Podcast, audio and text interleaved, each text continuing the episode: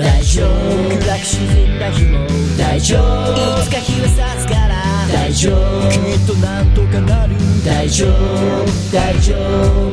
大丈夫。辛く落ち込んだ日も大丈夫。いつか思い出になる大丈夫。君にならできる大丈夫。大丈夫。この番組は、すべての人生が宝物をテーマに、ゲストの生き方人生から、明日に生きるヒントを得るポッドキャスト番組です。仕事うまくいかなくてはい、どうも、ワンライフポッドキャストナビゲーターのミッチーです。こんばんは。えー、今日もですね、先週、先々週に引き続きまして、ギオンさんに来ていただいています。よろしくお願いします。よろしくお願いします。いやー、ついに3週目に来ましたけども、来ましたね。いやー、長い戦いでした。なんか今日もありがとうございます。いやいや、こちらこそ。あのー、まあ、来週から新しいゲストさんが来られるんですけども、この番組。はい。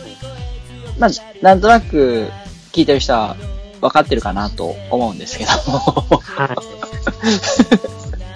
来週からはですね、えー、藤島ガラスさんに来ていただく予定になっております。おー。はい。はい。ギオンさんの、えー、ワンライフポッドキャストがあり、藤島さんのワンライフポッドキャストがあり、そしてはい4月28日からのスペシャル対談という流れをですね、ちょっと作ってみたんですよね。緊張しますね。やっぱそのお互いのことをちょっとでも知ってから話した方が、まあ、お二人にとっても話しやすいかなというのもありますし、うん。なんでね、えー、また来週から藤島ガラスさん3週行きますんで、ぜひですね、はい聞いていただけたらなと思いまして、はい。ちょっと宣伝を挟ませていただきました。いやいや、はい。はい。じゃあ、今日はね、未来編なんですけども、もうずっと先週も先々週も、リオンさんには野望があるというふうにおっしゃられていたんで、今そうですね。日はちょっとめちゃめちゃ楽しみに聞いていきたいなというふうにはい。思ってますんで、ぜひあの本編の方、はい、はいいろいろお話ししてください。はい。よろしくお願いします。はい、ありがとうございます。じゃあ、早速行きたいと思います。はい。それでは本日も参りましょう。3月31日配信第183回。ワンラライフポッドキャスト。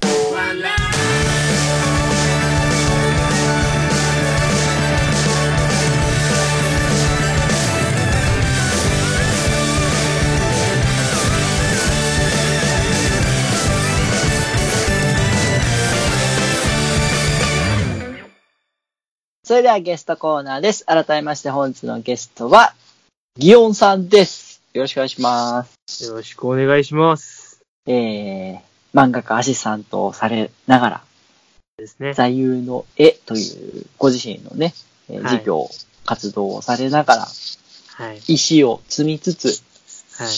そして、ポッドキャストでもおしゃべりをされているという。そうですね。なんかその他もろもろ、デザインとかもやっております。そうですね。何足のわらじを履くんですか？わかんないです。そもそもこれがわらじと呼んでいいのかみたいな状態もなんか、はい。いやー、さすがですね。なんか、多彩というか、いや、まあでもなんか根本的に言うと、あの、大事にするべきことは、その相手にちゃんといいものを作ろうという気概なんじゃないかと思ってるので、あのおはいでき、そうですね、できるスペックを一個持ってしまえば、応用を聞かすだけだというような気もしますね。うーん。なるほど。さすがです。ええ そこの部分では、ず、すべて共通しているとうん。いう感じ、そうですね。。なぜその野望のね、はい。つながる話ですから。あ、じゃあもうぜひ早速聞いていきたいと思うんですけども、はい。その野望というのは、ズバリ、ズバリと聞いていいのか 何なんですか？ズバリで言うと、はい。あのー人間同士の関わり方が変わればいいと思ってます。人間同士の関わり方はい。と言いますと、えっとですね、みんな自分の大事なものが何かって基本的に無自覚なんだと思ってるんですよ。そうですね。はい。自分の大事なものが分かんないと相手の大事なものってよく分かんないと思うんですよね。おー、なるほど。はい。だから相手のことを知りたいのに知れなくてもやもやするのってそもそも自分のことを知らないからだなと思ってて、うんうんうんじゃあ自分のことを知ってる人たちで人間関係作っていけたら、こう、お互いの大事なものを阻害せずに関わっていける世界観が作っていけるんじゃないかなって思ってるんですよ。おー。なるほど。僕はまあ今までそういう関係っていうのを作ってこれなかったんじゃないかと社会的にね、思っているので、うん。そういう世界を作っていくスタートが僕になるぐらいのつもりでやっておりまうす。ーん。まあ要するに、はい。他者を受け入れるために、その大事なものっていうのを自分の大事なものであり、他人の大事なものをお互いに認め合うみたいな。そういうことですかね。そうですね。うん、そんなことでいいと思います。なんていうかな。えっ、と、僕自身の今までの人生で一番悔しかったのが、はい。多分大事なものっていうのを理解し合えなかった時だと思ってるんですね。あ、おー。僕にとってこれはすごい大事でこ頑固にこだわりたいことなのに、みんなにとっては、なんでそんなことに、その、そんなに意固地になってるんだみたいな、もっと素直になれみたいなことを言われるわけですけども。うんうんい。やまあ、素直にこれが大事だと思ってるのにな、みたいな思いとかもいろいろ感じてきたこともあって。うん。それだけじゃなくって、やっぱ人のことを知れない悲しさもあるな。うんうん。そういう意味じゃそうですね、僕の未来への展望って過去の自分を救うようなものでもあるなとは思っているし、へー。過去の自分の痛みみたいなのをひこれからの人たちに与えないでもいいようにうん。していけたらと思っているようなことだと思ってますね。なるほど。はい。その自分の大事なものを見つけるのに、まあ、ギョンさん自身はその座右の絵というものを多分使ってやっていくと思われるんですけど。えっとですね、この、そういった、えー、僕自身がじゃあどんな人間として目標になれるかっていうところが、ちょっと話が、えー、紛らわしいというかめんどくさくなるかもしれないですけど、ちょっとはい。そこの話からさせてもらえたらと思はいうんですけども、はいはいはい。えっと、僕自身どんな人間であれるか、死ぬまでにどんな人間になりたいかっていうところを、うん。その人の気持ちを等身大で理解できる人間になりたいというのを目標で挙げてます。うーん。ギョンさん自身が誰かの、そうですね。誰かのその、例えば、悲しい、嬉しいっていう感情を、うん。その人のサイズ感のまま理解できるようになりたいなが目標です。うーん。ただこれって究極の問題だとは僕の中で思っていて、うん。それにたどり着けるかどうかっていうのが問題なんじゃなくて、よりたどり着いていける自分の人生を送ろうというようなことですかね。へー。ではいます。ただ、そういう人生を送った中で何かを残さなきゃいけないんですよ、僕は。いなんでかって言ったら、その先にちゃんとお互いの大事なものっていうのを理解できし合える社会っていうのを作っていかないといけないので。うん。僕が死んだ後にできれば全然いいんですけど、僕が生きてる間に何かを残しとかないとうんうんなくって。だから50、60ぐらいまでに僕は一冊だけ本を残そうと思ってます。おお。本。それが、読んだ人の尺度、読んだ人が自分の尺度ってこういうところが大事なんだなっていうのを整理していくための本を作ろうと。ええすごい。面白そまあこれ、まだ形っていうのは難しいんですけど、どうしたらいいのか正解はわからないですけど、う。ただ、言葉っていうのは、その、その人のフィルターがかかっちゃうんで、どうしても内面まで届けるのが難しい部分もあるんですよね。うん。なんで、その、視覚的な、感覚的な部分で整理してもらうところも必要なので、絵の表現もできなきゃいけない。うーん。で基盤としてその文章がちゃんと整ってないと難しいので、うん。文章力も上げとく。うん。で、かつ、いろんな人に触れてないと、まず僕がそういう本を作れないので、いろんな人に触れる活動もしないとなっていう、この3本軸が、その50、60までにやっておくことだなと。あ、じゃあもうそれ、あの、お兄さんに言われて考え出した時から、そうですね。その軸ができてきて、はい。それに合わせた活動を今されてるんですか？していってます。はあ。で、そこまで、ありがとうございます。その、そこまでの段階でも一応僕にとって夢はあって、はい。この3本軸をちゃんと整えた状態で、この、安定してね、その自分で学んでいきながら、かつその、社会的にも、ちゃんと影響を出していけるような場所をそれまでに作っておきたくって、うんうん。で、その、形として説明すると、それが、シェアハウスを琴浦町という僕の地元に建てて、うん。そこに住んでる人たちを主観にした漫画を作っていこうと。ほう。ほう。はい。またなんか話がちょっと飛んだような感じになると思うんですけど、ちょっと説明をさせてもらいたいと思います。はい。その、は お願いします。い。この、まあ僕は地元とかに触れたりとかを戻ってきてね、会社を辞めてから触れたりしてて感じたのが、はい。うん例えば今って移住して住む人っていうのは結構注目はされてると思うんですよ。うんうんうんうんあの、地方に移住したりとか、まあ都会に行くっていうだけじゃない、今の社会の流れは注目されてきてるのかなと思うんですけど、そこで起きる摩擦とかもいろいろあるわけなんですよね。はいはいはいはい。田舎の人は、なんか付き合いだなんだってうるさいっていう話も出たりするし、えー若い人っていうのはそういうところを大事にしないだとか。まあいろんなことがあるんですけども、そもそもお互いが何大事にしたいかっていうのをちゃんと考えれるかどうかが大事だよねとも思ってるし、あー、なるほど。はい。僕は喧嘩するときっていうのは基本的に誰かの大事なものを誰かが阻害したときに喧嘩が起きると思う。ん。だからまあ、起きてることっていうのは子供の喧嘩と基本的には同じはずだと思うんですよ。うん。だから、相手の大事なものを理解できるシステムができるんだったら、街ごと良くなっていけるだろうと。ほうほそれにま、うん、街を良くするっていう言葉をいろいろ聞いたんですけど、僕の中で街が良くなるって何なんだろうって考えて、う。うーん。うん。喧嘩しなくなることだと。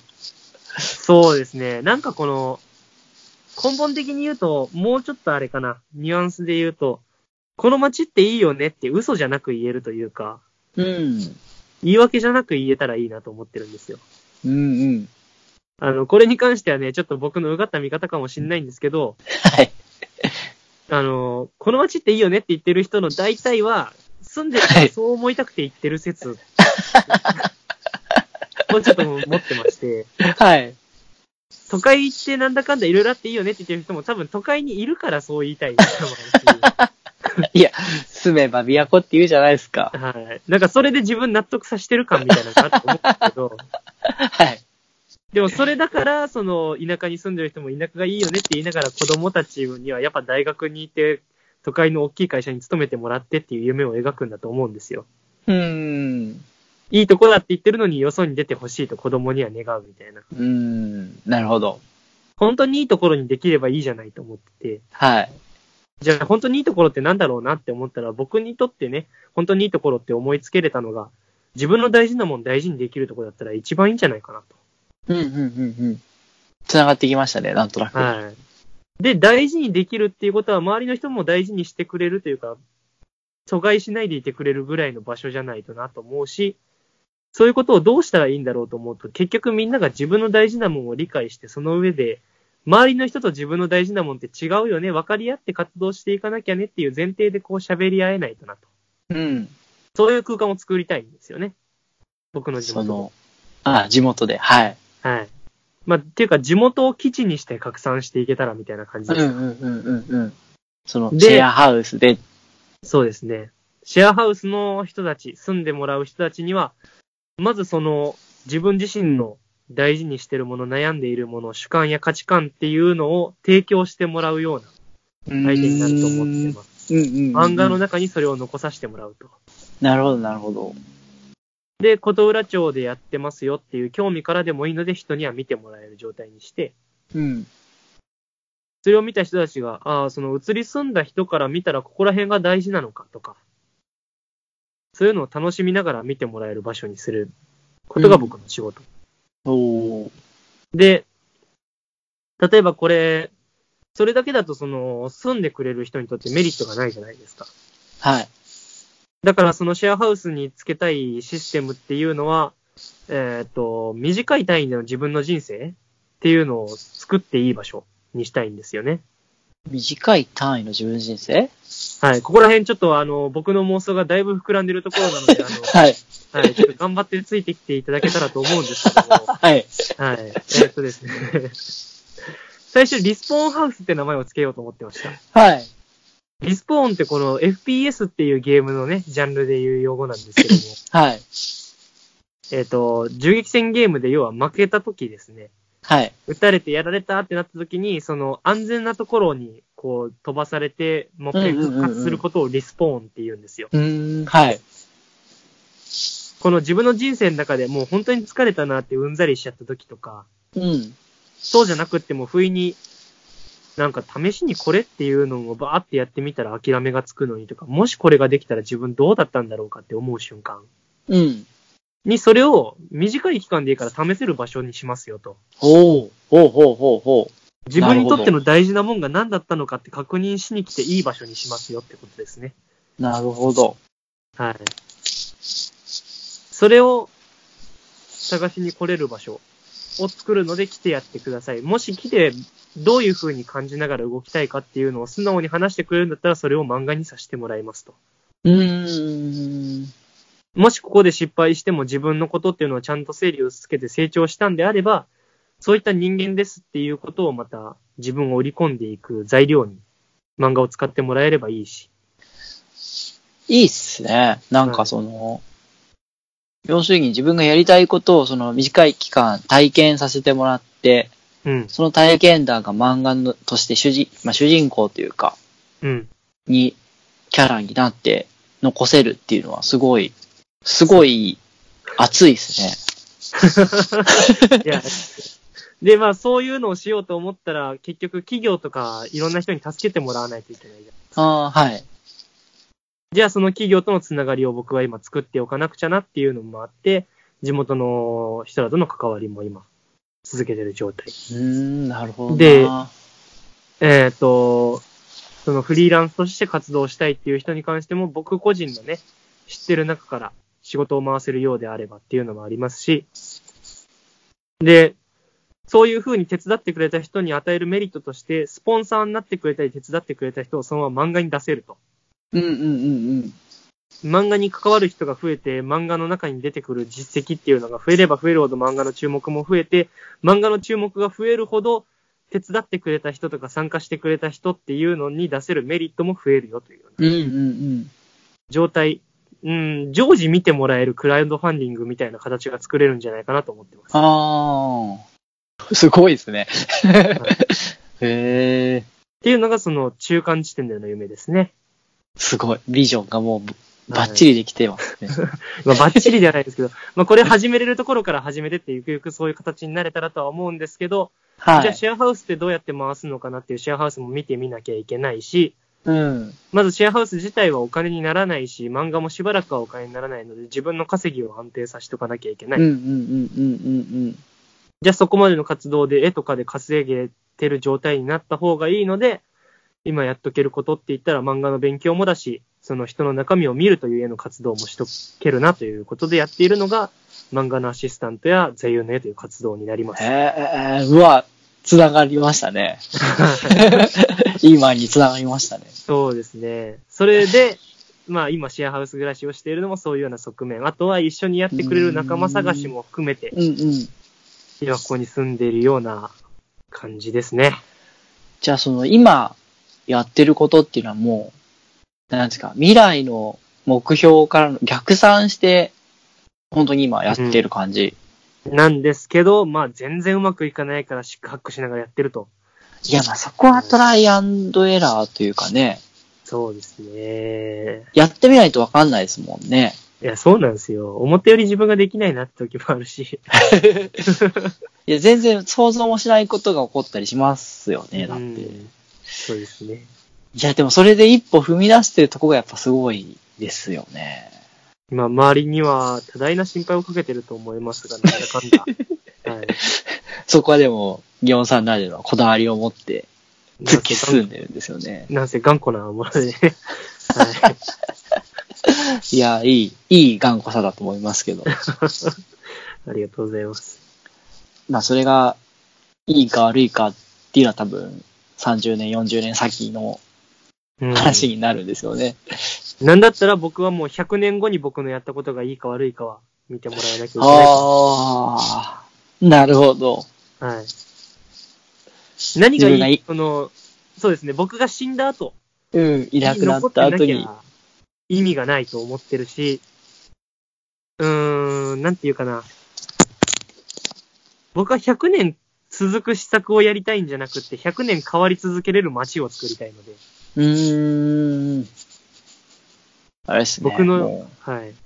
将来、偉人伝とかになりそうな話ですね。全部できたらね、そうなれると思うんで。まあ、できないことがあったとしても、50、60で作ることは1個しようと思っております。うん。ぜひその本をちょっと楽しみにしてます。はい。その時にね、お互い、ヨボヨボになりながらかわかんないですけど、話せれたらなと。はい。いや、僕はあの、70でも変わりたいと思いますんで。自分を多分まだ見つけてないと思うんで。ああそうですね。一緒に僕も探すぐらいの旅に出れたと。は はい。ありがとうございます。い。はい。で、ちょっと、そろそろ、お時間来てしまったんで、最後の質問させていただきたいと思います。はい。えーギオンさんの人生を一言で表すワンワード、私のワンライフを教えてください。ただ一人です。おー、オンリーワン。そうですね。まあ、なのもありますし、自分はたった一人の人間でしかないよっていうことも含めてですね。おー、深い。はい。すごい、あの、大きくもあり、小さくもありって感じの、いいワンワードですありがとうございます。何か言っているようで何も言っていないような感じですね。ね。明石さんだったらなんて突っ込むでしょうね。何か辛辣な言葉をいただいている気がします。ちょっと僕は明石さんならキレのある突っ込みはできないんですけど。あんなキレがあるとね、もうあの本当にズタボロになっちゃうんでね。いや、ただ一人って素敵な言葉だと思いました。はい。ありがとうございます。じゃあ、またぜひ、いろいろ、そうですね。今度、スペシャル対談があるんで、その時も踏まえまして、いろいろまた教えてください。はい。ありがとうございました。ありがとうございました。ワンライフポッドキャストでは皆様からのメッセージを募集しております。ブログ、Facebook、Twitter のメッセージ機能、もしくは Gmail にてお送りください。Gmail の宛先は onelifepodcast.gmail.com onelifepodcast.gmail.com ワンライフポッドキャスト .gmail.com まで現在募集中のコーナーはブログ、フェイスブックをご覧ください。皆様からの愛のあるお便りをお待ちしております。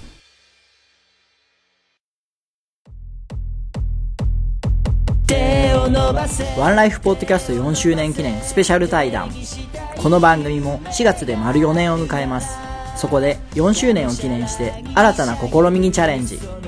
お二人のゲストをお招きしてのトークセッションをワンライフポッドキャストがプロデュース。お招きするゲスト一人目は座右の絵アーティスト祇園座右の銘ならぬ座右の絵とは一体どんな絵を描くの？そして二人目ゲストは闇をまとうイラストレーター藤島ガラス。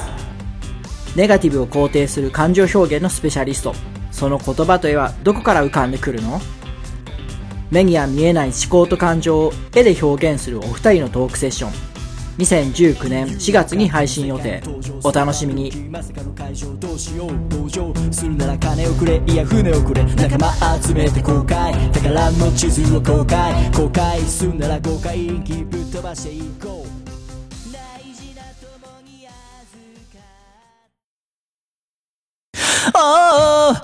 溢れそうなこの想いを君の胸へと届け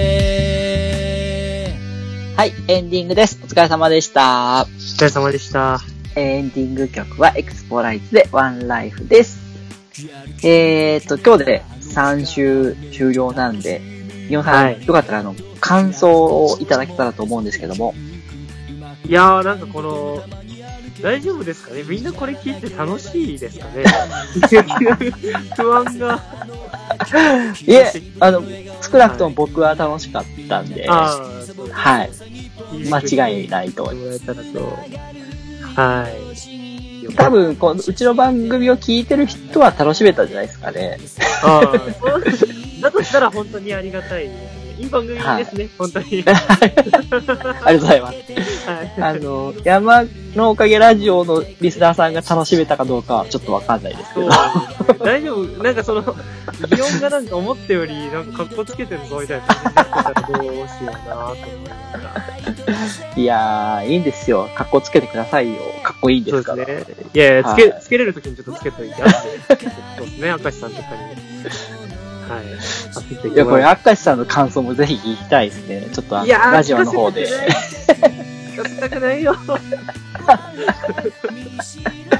また話してください。い、そうですね。はい。はい、じゃあ、4周年記念スペシャル対談のお知らせをさせていただきます。はいえー今年4月で4周年を迎えるワンライフポッドキャストで新たな試みをやってみます。えー本日ゲストのギオンさんと、闇をまとうイラストレーター藤島ガラスさんのお二人によるトークセッションをワンライフポッドキャストがプロデュースいたします。はい。えー一体どんな対談になるのか。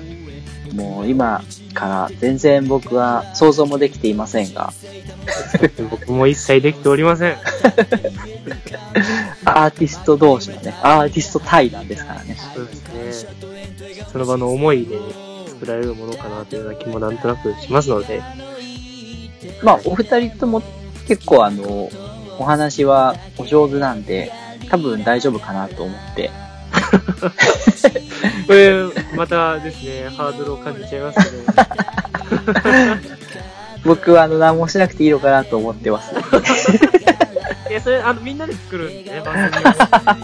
みんなの力あってこそ、あ、そう、ねみんなの力といえばですね、あの、お二人に対しての質問メールを今募集してますんで、おーはい。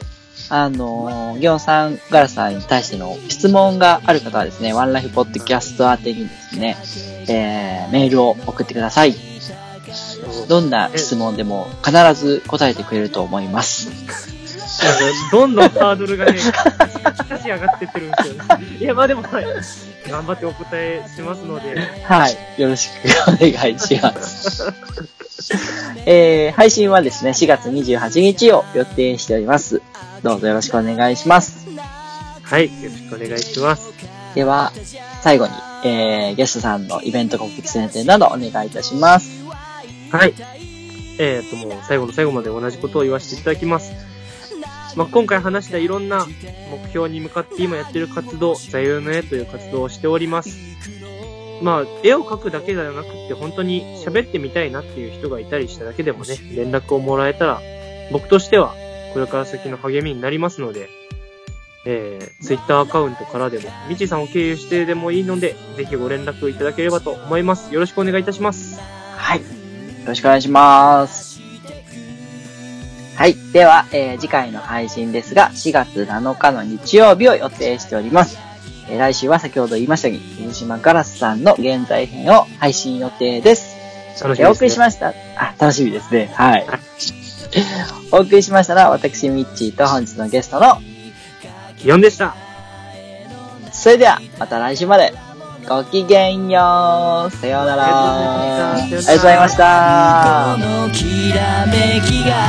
君の力となれ啦啦啦啦啦啦啦啦啦啦啦啦啦啦啦